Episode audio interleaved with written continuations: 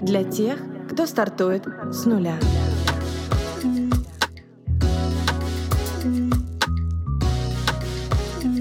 С нуля. Привет, меня зовут Алиса, я основатель бренд-агентства Тую. Здесь мы говорим о брендинге, людях и предпринимательстве. Кто стоит за созданием бизнеса и как эти люди масштабируют свои проекты. Поехали!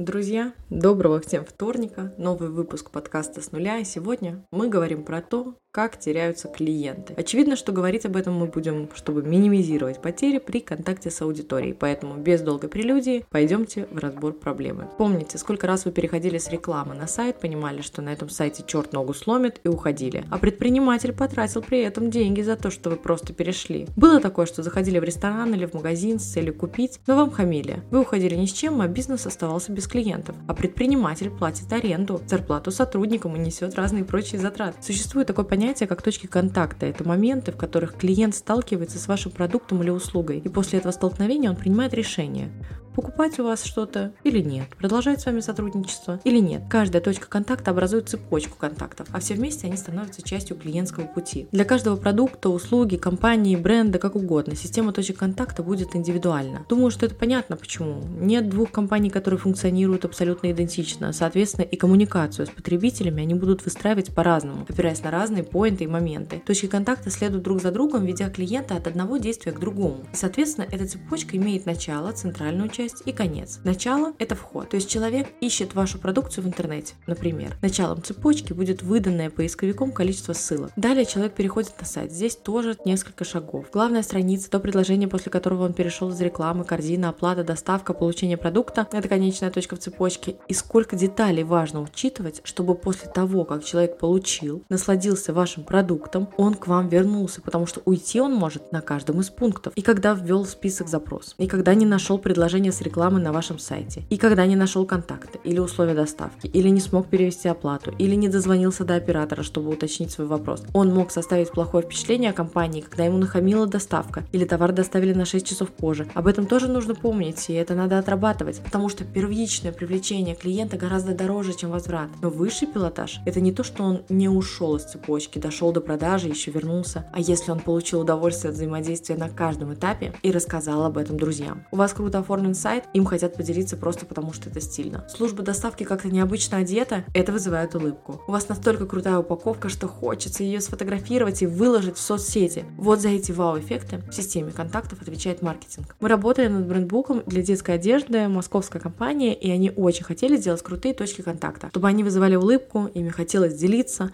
Во-первых, мы продумали им концепцию офлайн островка в торговом комплексе. Цветовую гамму, согласно брендбуку, необычное зонирование. В основе позиционирования лежала игровая составляющая. И помимо рейлов с одеждой, мы продумали разные игровые фишки, которые встроили в пространство. Знаете, как это отрабатывает? Мама идет с ребенком по торговому комплексу. Ребенок видит прикольную игру, тянет маму посмотреть. Ребенок играет, мама смотрит одежду, менеджеры закрывают на продажу. Класс, класс. Эту игровую составляющую мы расширили на другие носители. Подарочные сертификаты моя коллега Ярослава предложила сделать в форме кубика. То есть мы отдавали контур для сборки двух кубиков. И рисунки на них были продуманы таким образом, чтобы при правильном прикладывании тех или иных сторон собирать собирался рисунок. На самом деле там много всяких классных идей в этом брендбуке. Я очень надеюсь, что со временем все они будут реализованы. Тут, конечно, важный момент. Всегда надо учитывать бюджет. И мы об этом всегда спрашиваем и проговариваем, потому что можно, конечно, накреативить. Но реализовать клиент это не сможет, потому что на это попросту нет денег. Поэтому при корректировке любых точек контакта учитываем бюджет. Возвращаясь к цепочке контактов, основная задача цепочки – перевести клиента с одного этапа на другой и довести до продажи. Если какая-то из точек в цепочке не не работает, клиент уходит. У вас компания не может быть одной цепочки контакта, их несколько. Если вы решили, что она одна, то пересчитайте. Давайте посмотрим, почему работать с точками контакта это важно. Когда я была маленькая,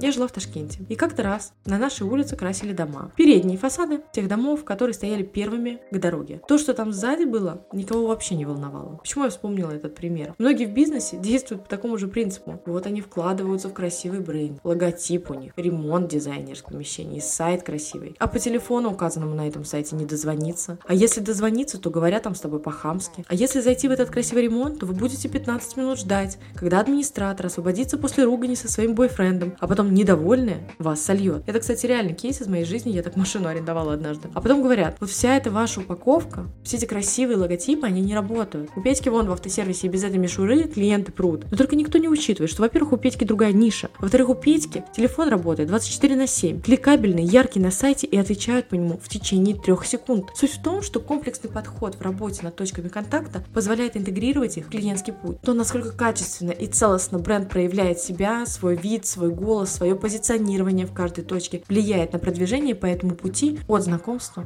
до покупки. Существует множество систем по работе с точками контакта. У Игоря Мана есть книга с одноименным названием. В свое время Google представила небольшую, но очень познавательную эффективную книгу под названием «Нулевой момент истины». Я не нашла ее на русском языке, она у меня на английском. Кому нужно, пишем в запрещенную соцсеть, я вышлю. Так разные системы дают разную информацию, но я предлагаю делить все точки контакта компании на три группы. Ознакомительные, осязаемые и поддерживающие. Почему так? Потому что, к примеру, у нас есть уже существующие клиенты, которые знакомы с продуктом, услугой, и здесь стоит задача удержания. И точки соприкосновения у них будут свои. Персональный менеджер, рассылка, личные кабинеты на сайте и так далее. Есть новые клиенты, которые пока знать о вас не знают. И тут стоит задача привлечения, соответственно, и путь они будут проходить другой. Соцсети, сайт, раздел услуги, контакты будут искать и звонить. Давайте разберем по группам. Ознакомительные точки контакта помогают покупателю понять, насколько бренд отвечает его нужным и индивидуальным критериям по сравнению с другими брендами. Вот что интересно, согласно статистике Google, 79% потребителей в процессе шопинга используют смартфоны как вспомогательный инструмент для того, чтобы узнать о продукте больше. Они его попросту гуглят. Модель мышления потребителей существенно изменилась, и процесс так называемого пресс-шопинга стал ее огромной составляющей. Сегодня компаниям важно не просто донести свой посыл до потенциального клиента, но и вовлечь его в диалог, который следует вести тогда, когда это удобно и нужно покупателю, а не кому-то еще. Что на этом этапе может стать стартом для цепочки контактов?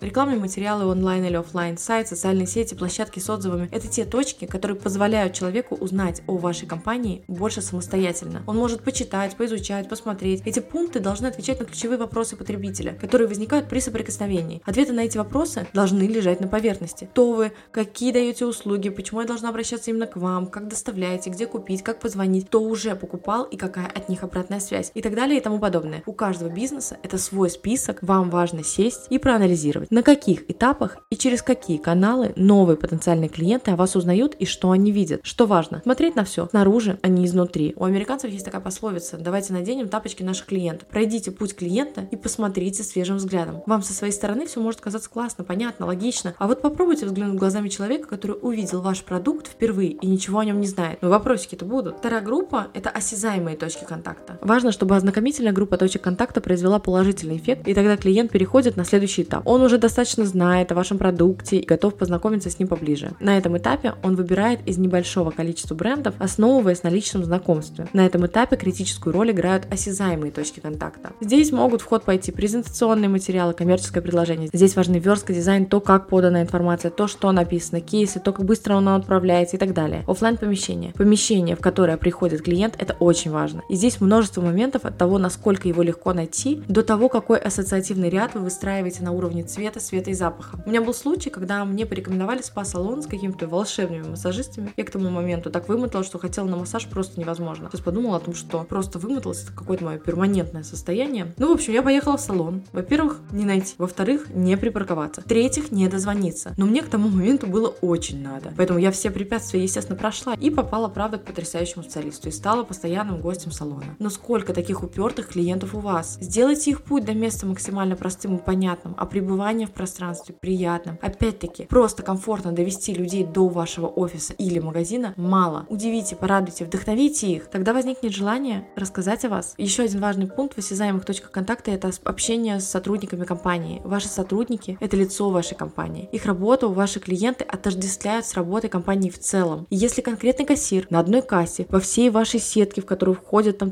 35 магазинов, отработает медленно и тупо, то первая реакция у клиента – боже, как в этом магазине все медленно. Никакой медлительный кассир, а как медленно в магазине. То есть формируется негативное представление о компании в целом. Как часто, сталкиваясь с административным персоналом, вы испытываете негативные эмоции? Я вот недавно не купила курс детских занятий, потому что администратор оказалась хамкой. Хотя, казалось бы, человек уже пришел к вам. Просто, блин, продайте. Третья группа, поддерживающие точки контакта. Тот опыт клиента, который он приобретает после покупки вашего продукта, является основополагающим основополагающим. Его путешествие не заканчивается на приобретении услуги и более того, формирует базу для людей, которые только подходят к ознакомительной группе точек контакта. Я не беру в расчет сейчас качество того продукта, который вы продаете. Я говорю о маркетинге и сервисе, который его окружает. Потому что если вы отдаете людям за деньги навозную лепешку, то никакая обертка эту навозную лепешку не спасет. Поэтому после покупки очень важны сервисы поддержки, возврата, всякие разные инструкции. То есть компания должна уметь общаться с текущими клиентами и делать это быстро и качественно. Я вот столкнулась с клиентским сервисом в Альфа-банке. Была ситуация летом, у меня украли кошелек. Я пришла в Альфу и говорю, перевыпустите, пожалуйста. Я вообще без денег, налички нет. А мне говорят, ну как бы карт нет,